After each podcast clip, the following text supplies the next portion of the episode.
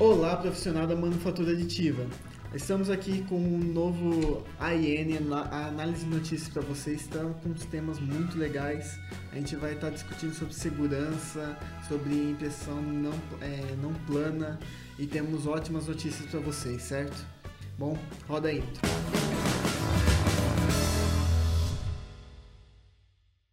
Bom, eu sou o Vitor. Eu também, sou o Victor. Já devem estar é, conhecer a gente já de um tempo.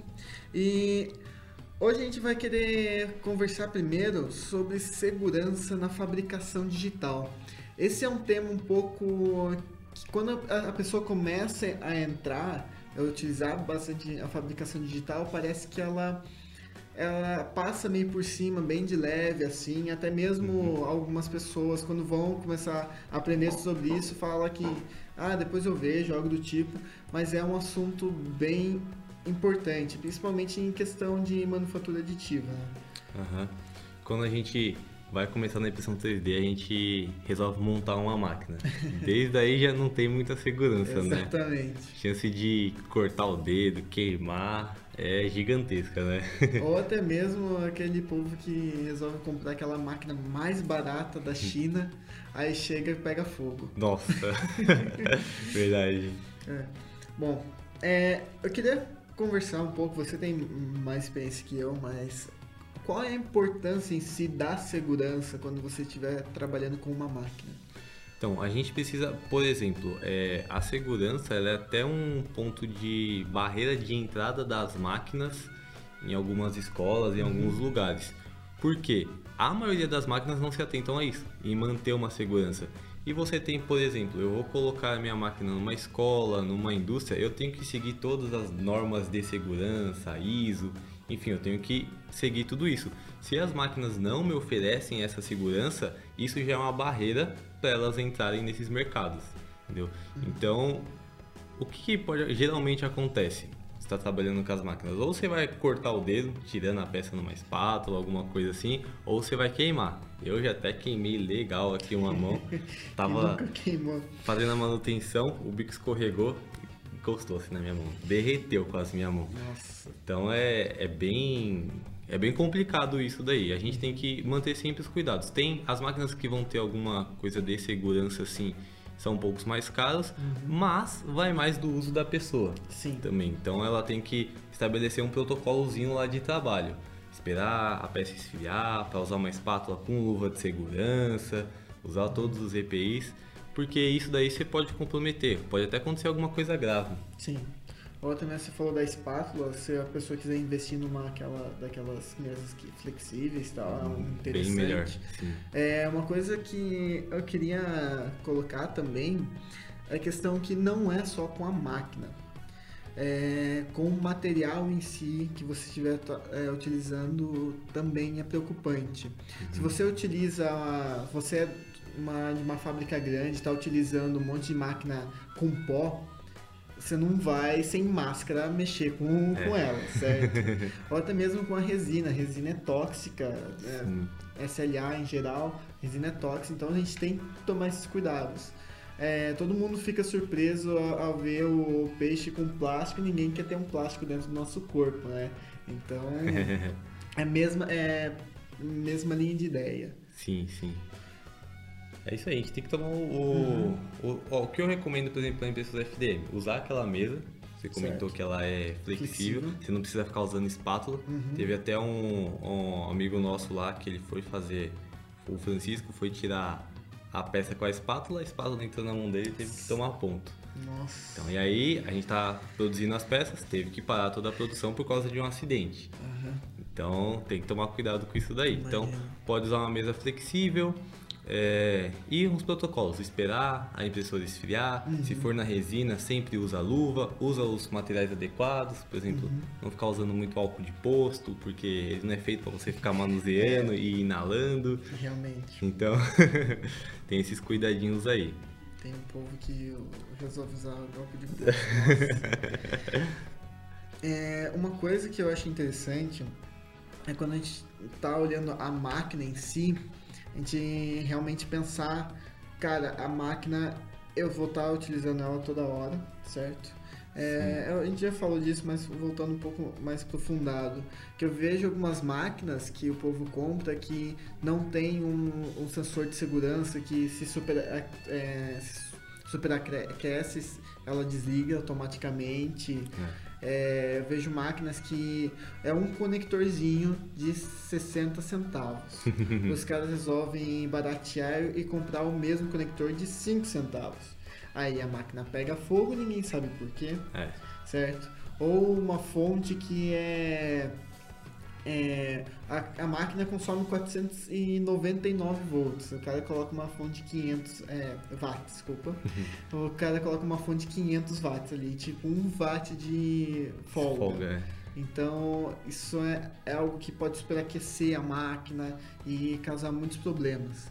Ou até mesmo como é fabricação digital em geral. É, um tempo atrás, não sei se ficou sabendo que o laboratório da Smartcore pegou fogo. É. Eles tinham uns, um, ah, uma cortadora laser. Todo mundo fala, ah, cortadora laser é tranquilo de se mexer. É um negócio que você simplesmente coloca lá e coloca para rodar. Aí eles fizeram isso e eles, o exaustor deles era muito forte. Eles é, não usam nem ar comprimido no, no bico. Caramba. Aí começou a pegar fogo. Quando eles voltaram do almoço, estava com metade do laboratório Nossa, pegando fogo. Meu Deus. Então, mesmo algo que se pareça simples, ah, todo mundo já deve ter visto aquela foto no Facebook com o cara é, do óculos com metade de uma disco en- entrou no óculos assim. É, então, é algo que você não pensa, ah, é um minutinho aqui, só fazer esse corte aqui, uma coisinha errada ou até mesmo um des- desgaste errado. É, pode nem ter sido culpa sua, nem ter sido culpa Uhum. do fabricante, simplesmente aconteceu. Pode machucar feio. Sim. Não tem, não tem problema usar as máquinas mais baratas, alguma coisa assim. O problema é o que? Você vai comprar uma máquina que não tem nada de segurança, cara, toma cuidado com a máquina. Você tem que. Não vai fazer as coisas correndo e tal. Tem que fazer, tem que seguir o passo a passo. Tudo a gente tem que seguir um passo a passo, senão a chance de dar problema é grande, né? Exatamente. E para seguir um passo a passo, você tem que aprender como usar a máquina. Exatamente. É, então, o que eu sugiro é sempre antes de iniciar nesse mundo, ah, eu tô querendo comprar uma CNC, tô querendo comprar alguma coisa. Cara, veja sobre a máquina primeiro. Veja com o fabricante, converse com ele. Às vezes você não, é, você está querendo utilizar na sua, na sua empresa e aí você percebe que você, é, se colocar uma dessa você perde alguma, é, algum status, algo do tipo, porque você vai pecar em segurança. Então Aham. não é algo que você que tem que dar uma olhada maior assim, certo? É questão de conhecimento. Barra bastante gente por essa falta de Sim. conhecimento do mercado. As, mídias, as grandes mídias publicam de uma forma meio errônea fabricação digital, na minha opinião. Sim, sim. E às vezes a pessoa acha que é muito simples ou acha que não precisa de muita coisa, não precisa estudar sobre a fabricação digital para estar iniciando e isso acaba que alguns meses depois a pessoa se machuca, joga a máquina fora e não quer mais usar, não quer é, ver algo como um problema assim, né? Aham.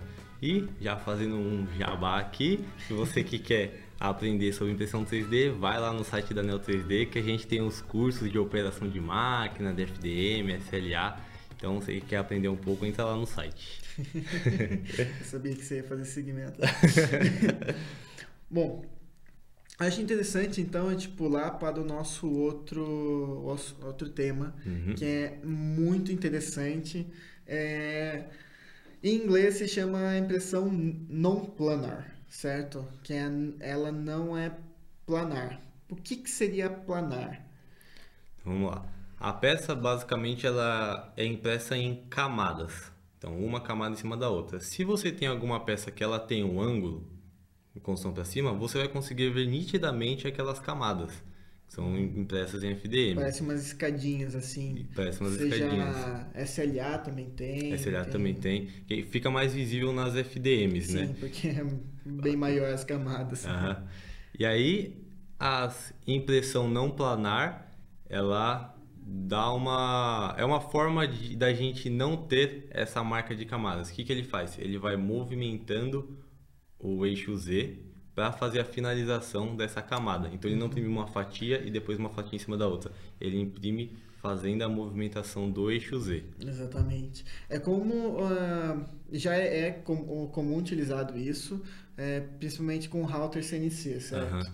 Então eu tenho na minha router CNC eu faço o, as minhas escadinhas com uma uma ponteira maior, uma ferramenta maior para fazer mais rápido e depois eu vou com uma, uma ferramenta menor para dar o acabamento e deixar mais lisinho assim. Uhum. Então a ideia, creio que surgiu daí. Sim. De você estar tá utilizando essa é, o, o Z movimentando junto com o seu XY para fazer a peça. E é, o que eu acho interessante é que tem a maior limitação dela é a questão do bico, né? Bico. Que você não pode usar em qualquer ângulo, senão imagina, você vai bate no bico o, o ângulo que você está colocando, ou até mesmo é, você vai olhar assim, tem um, um afundou porque o bico esquentou ali e fez um buraco na peça. Então, não é, não é muito legal, né? Como, é como se fosse o mesmo limite que a gente tem de construção para colocar o suporte, uhum. seria o contrário. Para o bico não entrar Exatamente. ali na peça. Exatamente. Eu gostei muito, muito, muito, muito dessa impressão não planar. É, eu ainda não imprimi, mas eu quero testar. Porque dá para fazer. Aparentemente está fazendo uns negócios muito bom sim. com ela. Você resolve vários problemas, que fica aquelas linhas marcando, sim, aí o pessoal sim. não gosta. Você ativa essa opção e. É, é então dá para fazer muita geome... acho que a maior quantidade de geometria que ela consegue fazer que beneficia muito disso é quando você vai fazer uma Putz, landscape. Esqueci. É, é, uma maquete de um solo algo do tipo que tem um solo da lua que tem várias é, descidas e subidas você quer fazer aquele, aquela forma ali, eu acho que ela ajuda bastante. Sim, sim. E eu acho que é, ajudaria mais, sabe aquela função do cura? Que se chama passar a ferro, uhum. que se simplesmente esquenta, eu acho que ajudaria ainda mais se conseguisse fazer, fazer uma função dessa, assim. Juntar e os deixar dois. exatamente. Nossa. Ia ficar bem legal. E será que a gente consegue fazer isso para de resina também? Porque... A Carbon Clip, teoricamente, faz sim, isso. Sim, é. Eu acho que daria. Não. não. Depende do ângulo também. Depende do ângulo, é, porque né? se você tiver algo, por exemplo, pra, vamos pensar no, no, num gancho, uhum. certo? Eu, tô, eu tenho um gancho aqui. Então eu vou imprimindo dessa parte é, aqui, aí quando eu chego nesse topo eu vou voltando a peça para imprimir. Daria até um certo ângulo. Mas algo dentro da peça é impossível, porque daí depende da, a, da é. a resina. Se for transparente, acho que ela consegue fazer alguma coisa, mas qualidade esquece ali dentro. É.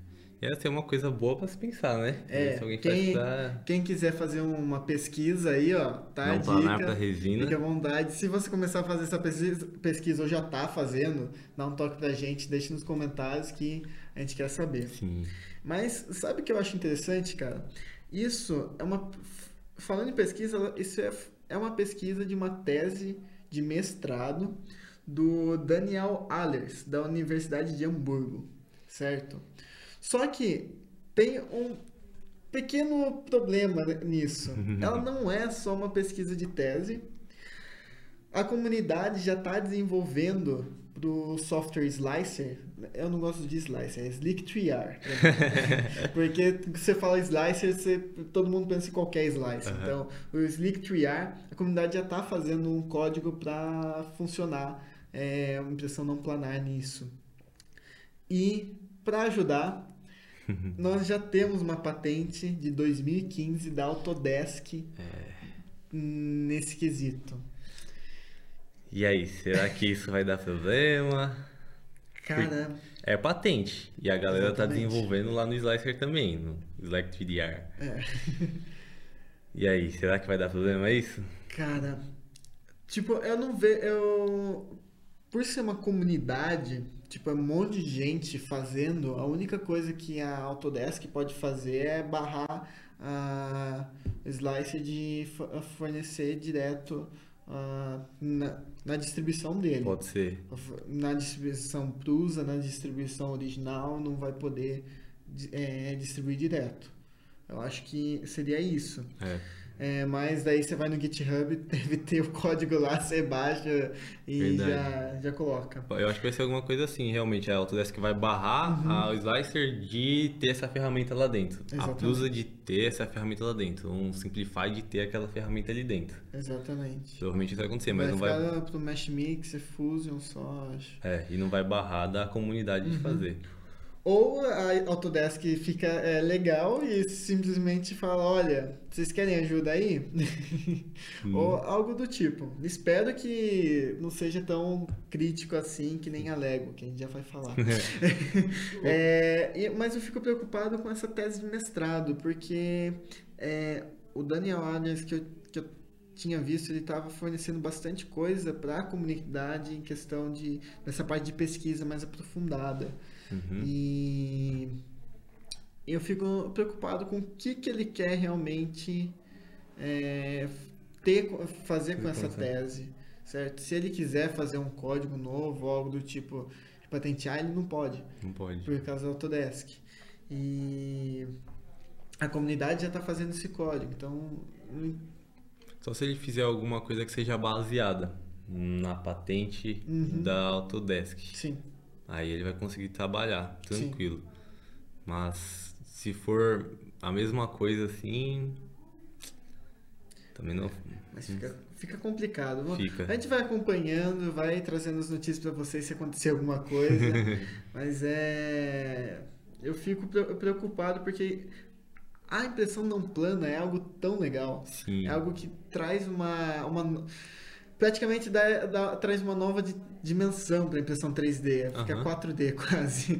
Mas é, cara, eu acho que logo logo a gente começa a ver mais disso, até mesmo braço robótico com cabeçote de impressão 3D fazer. Eu acho que em, com braço robótico é o lugar que mais ia brilhar. Impressão não planar, não planar com braço robótico. Exatamente. Perfeito, véio. isso ia ser bom, hein? Cara, é, é fantástico que o braço robótico consegue, é, do jeito que estava falando, da, tem que fazer um negócio embaixo, é só virar ali, ele, é, ele mantém ali, então ia ser. Isso a gente ia é, perder os limites de construção que a gente tem hoje. Sim. Então a gente aumenta as geometrias de peça que a gente pode imprimir. Eu, eu não digo perder, porque você sempre vai ter algum limite, na minha opinião. É, sim. Então você consegue diminuir esses limites. Sim. Certo?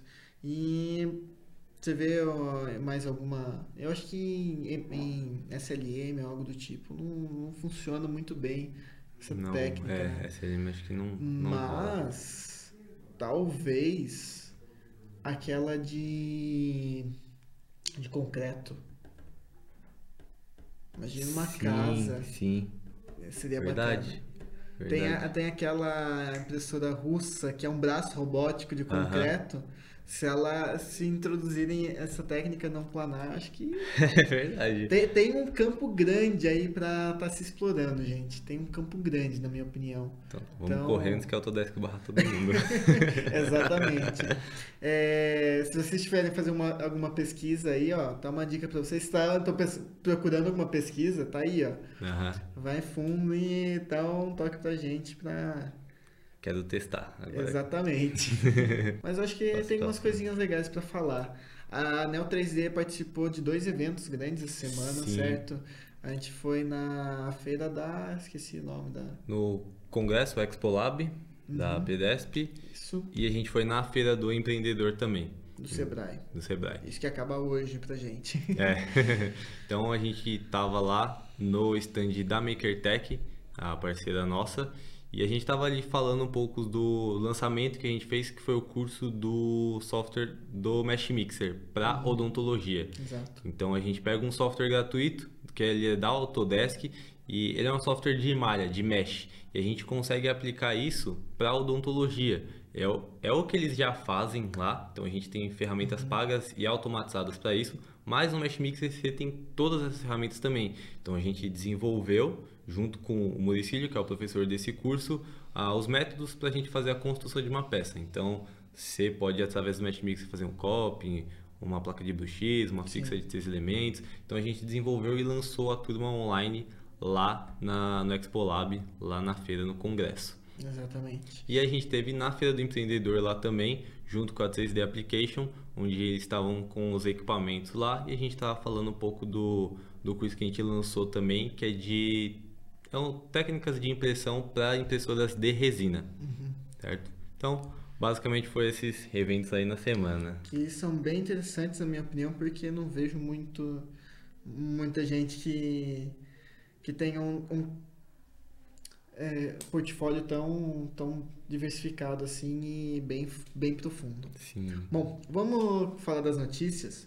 Uhum. Tava rodando por aí um vídeo é, no, no Facebook, no Instagram, de, um, é, de uma máquina que ela fazia suco de laranja. Por que a gente está falando de uma máquina que faz suco de laranja? Além dela ter 1.500 laranjas em cima numa espiral, ela pegava essa laranja, cortava, espremia pegava essa casca, jogava num compartimento, né, certo? É, já estou explicando como que ela funciona, nem falei o que é. Joga no compartimento, transforma essa casca de laranja em pó, ela seca e transforma em pó, para daí misturar com PLA para fazer um filamento. Então ela usa pelotas de PLA para fazer o filamento dentro da máquina. Tudo bem, a máquina tem tamanho de um quiosque, tá? mas é e daí ela imprime um copo no, com uma impressora ali para você beber, certo? Basicamente então, ele pega a laranja, fabrica o copo e fabrica o suco e te dá o copinho impresso através da laranja e o suco feito de exatamente. laranja também. Bom, é, essa máquina se chama Fio de Peel, é, cinta a... Não dá para explicar muito bem o que é peel, é tipo tirar a casca. Então, é uma máquina de suco de laranja com impressão 3D. Vou ler só rapidinho aqui. Uhum.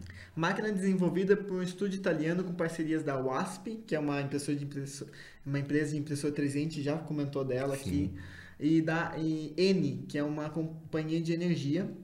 É, o protótipo está em tour atualmente, se vocês quiserem ir para a Itália e conhecer essa máquina, fiquem à vontade.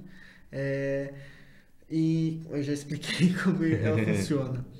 Uh, eu vejo alguns lados ruins dela. Por exemplo, demora no mínimo meia hora para imprimir o copo, certo? Então ela não consegue oferecer para uma para muita gente num dia só. É... E a tecnologia FFF ainda não é considerada segura para comida totalmente, Sim. certo? É, a reciclagem do PLA em si não é tão simples quanto você reciclar copo de papel. Na minha opinião, se eles uhum. transformassem a casca de árvore em papel, ia ser um pouco melhor. Mas a ideia, cara, é fantástica. Sim. É tipo pegar tudo numa máquina só, trazer o conceito de fabricação digital ali e entregar a máquina. Né? Eu não sei qual que é a ideia deles. Eles lançaram o equipamento, mas eles vão fazer venda do equipamento. Isso que eu não, uhum. não entendi muito bem. O né? estúdio que eu tinha visto, eles estavam com essa ideia de fazer é, para marketing mesmo. Para marketing. Isso, e daí eles fizeram essa parceria com as empresas para é, conseguir trazer a, a realidade. A uhum. WASP uh, orientando em toda a parte da impressora 3D, com PLA e tal, transformando filamento. E a N patrocinou com o Money, né? É muito bom. para fazer todo esse negócio. A máquina é gigante, cara. É, ela tem um chapéu de laranja que é, que é muito legal. Se vocês não viram esse vídeo, vejam o vídeo. A gente vai colocar na descrição o link da, da matéria. A matéria foi postada na AL3DP, certo? Bom, e eu queria agora falar de uma matéria um pouquinho mais é, instigante, assim, certo? Todo mundo conhece a empresa Lego, certo? Sim. Ela está derrubando vários modelos em vários sites makers. Thingiverse, Cults são os principais que estão sendo derrubados. Vocês conseguem encontrar algumas coisas de Lego no My Manufacturing em outros Uhum. sites aí, mas não sei por quanto tempo, tá? E, cara, na minha opinião, sendo sincero com isso, eles estão fazendo uma aproximação um pouco errada. Em vez de estar derrubando as coisas, porque a patente dele já venceu, tá?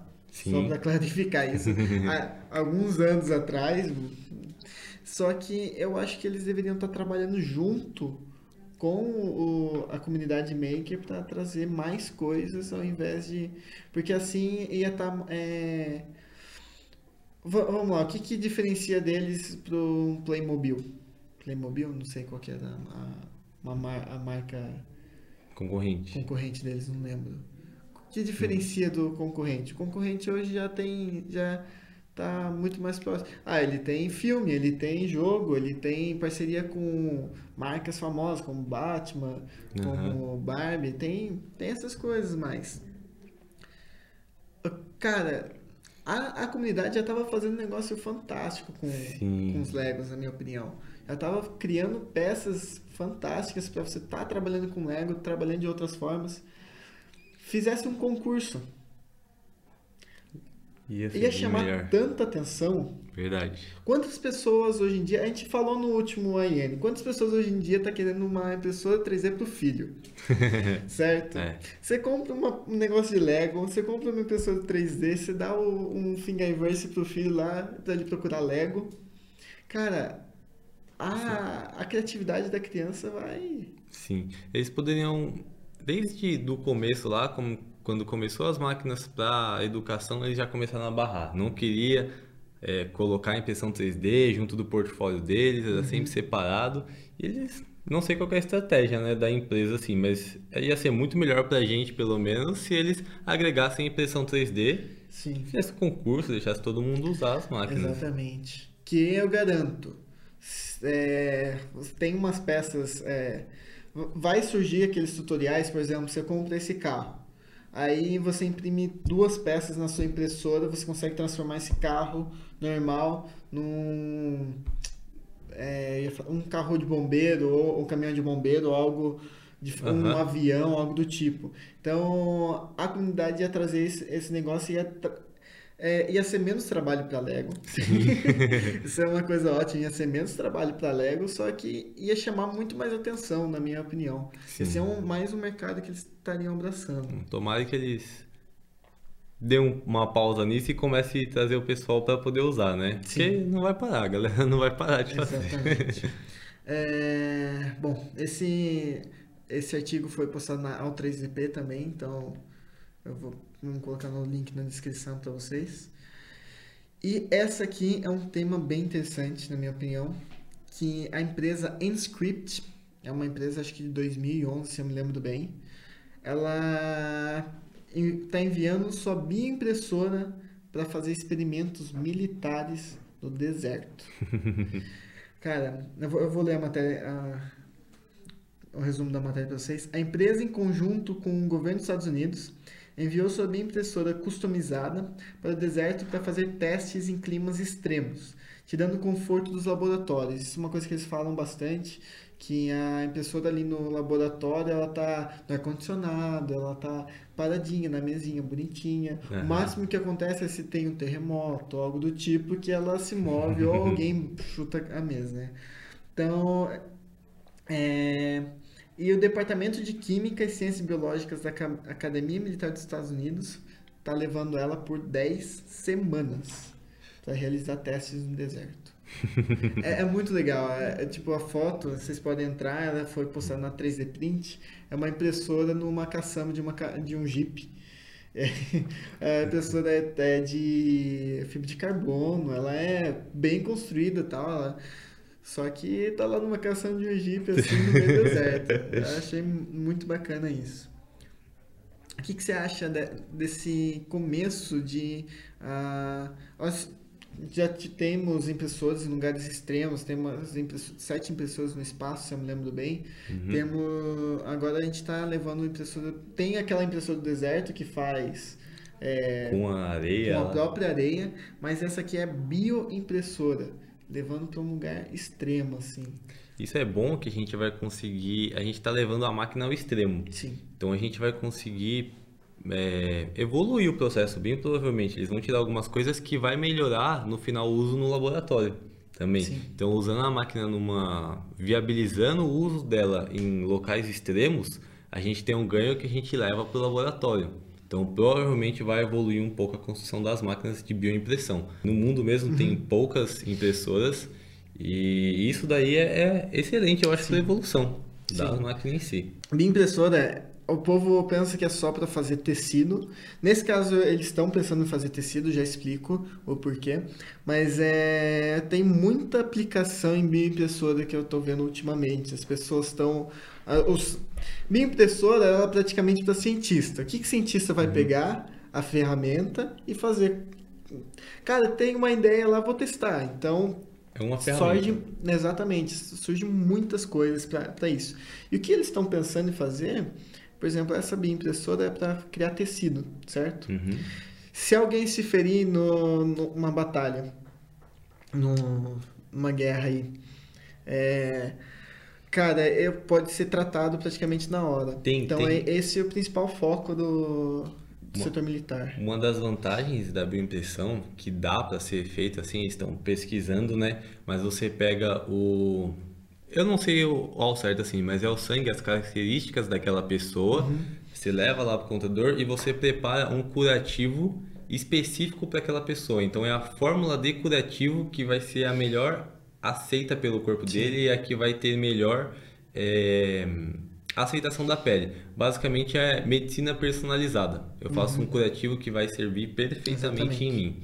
Então, E daí você trazendo uma bioimpressora para um, num des- é, um deserto, para um campo de batalha que vai ter vários feridos, isso aumenta a chance da, das pessoas voltarem para casa. Então, Aham. é, isso é um campo bem legal. Se você não entende muito bem de bioimpressora, não se preocupa, a gente está planejando fazer um videozinho aí para explicar mais para vocês. Então, fiquem atentos aí no canal. sim. Essa a matéria foi postada na 3D Print, então se quiserem ler aí, fiquem à vontade. E a nossa última matéria, eu achei essa matéria bem interessante, que é um foguete impresso. Como assim? A empresa Relativity Space eh, anunciou um investimento de 140 milhões de dólares para construir e enviar um foguete totalmente impresso em 3D é, para a órbita. Estimado com menos de mais é, com em torno de mil peças impressas em 3D. Para a, empresa espera obter um, um foguete de ótimo custo-benefício, porque são, são mil peças. Só que essas peças não são construídas massa, são personalizadas, certo? Então a, a manufatura aditiva aí consegue dar, dar um suporte bem bacana para isso. Sim.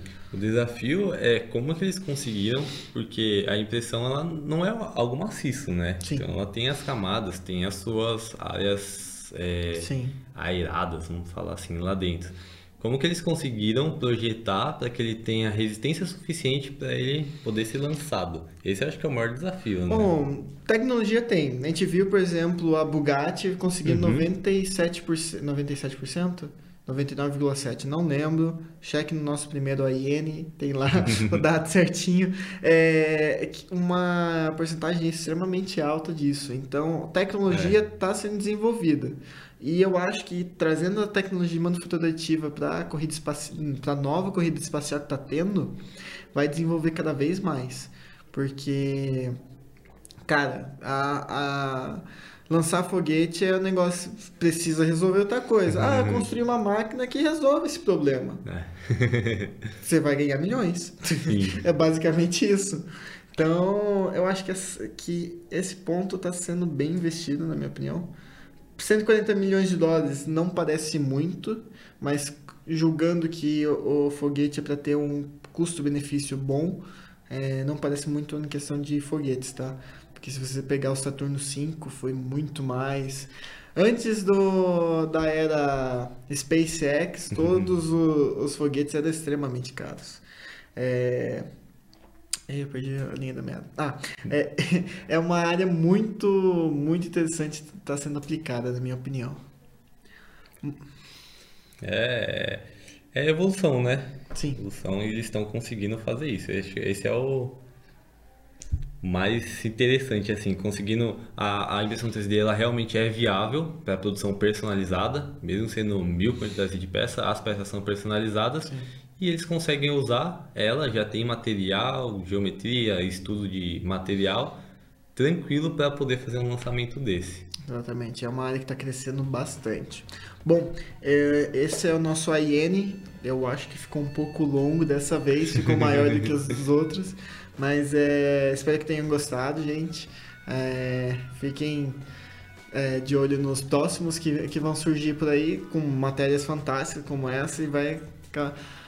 Esse mundo sempre está desenvolvendo mais coisas, então a gente vai estar tá acompanhando com vocês, certo? Qualquer sugestão aí, deixa nos comentários que a gente fala no próximo show. Valeu!